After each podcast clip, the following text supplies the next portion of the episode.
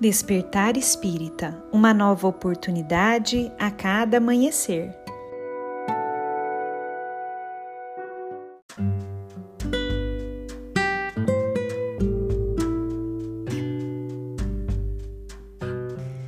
Sejam muito bem-vindos, amigos queridos, para mais um Despertar Espírita.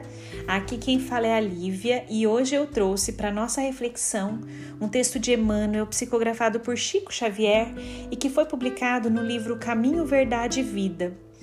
Esse texto se chama Prática do Bem e nele Emmanuel nos diz o seguinte: À medida que o espírito avulta em conhecimento, mais compreende o valor do tempo e das oportunidades que a vida maior lhe proporciona, reconhecendo por fim a imprudência de gastar recursos preciosos em discussões estéreis e caprichosas.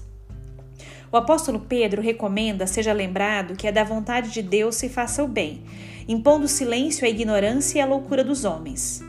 Uma contenda pode perdurar por muitos anos, com graves desastres para as forças em litígio, Todavia, basta uma expressão de renúncia para que a concórdia se estabeleça num dia.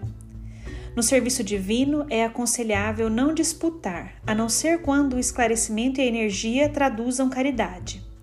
Nesse caminho, a prática do bem é a bússola do ensino. Antecedendo qualquer disputa, convém dar algo de nós mesmos. Isso é útil e convincente. O bem mais humilde é semente sagrada. Convocado a discutir, Jesus imolou-se. Por se haver transformado ele próprio em divina luz, dominou-nos a treva da ignorância humana. Não parlamentou conosco, em vez disso, converteu-nos. Não reclamou compreensão, entendeu a nossa loucura, localizou-nos a cegueira e amparou-nos ainda mais.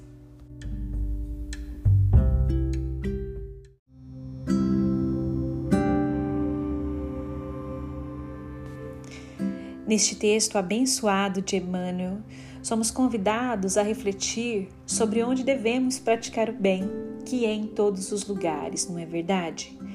Muitas vezes, através da nossa irritação, do nosso julgamento, queremos escolher aqueles que merecem ou não receber o nosso auxílio, a nossa palavra amiga. E aqui Emmanuel nos diz assim: olha, quando Jesus precisou mostrar a prática do bem, ele não esperou ter compreensão.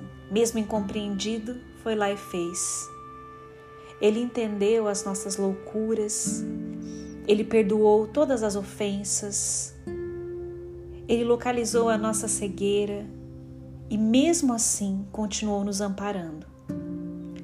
Que nós possamos, meus amigos, nos lembrar desta reflexão e nos lembrar também de quando Emmanuel nos diz que o bem mais humilde é semente sagrada.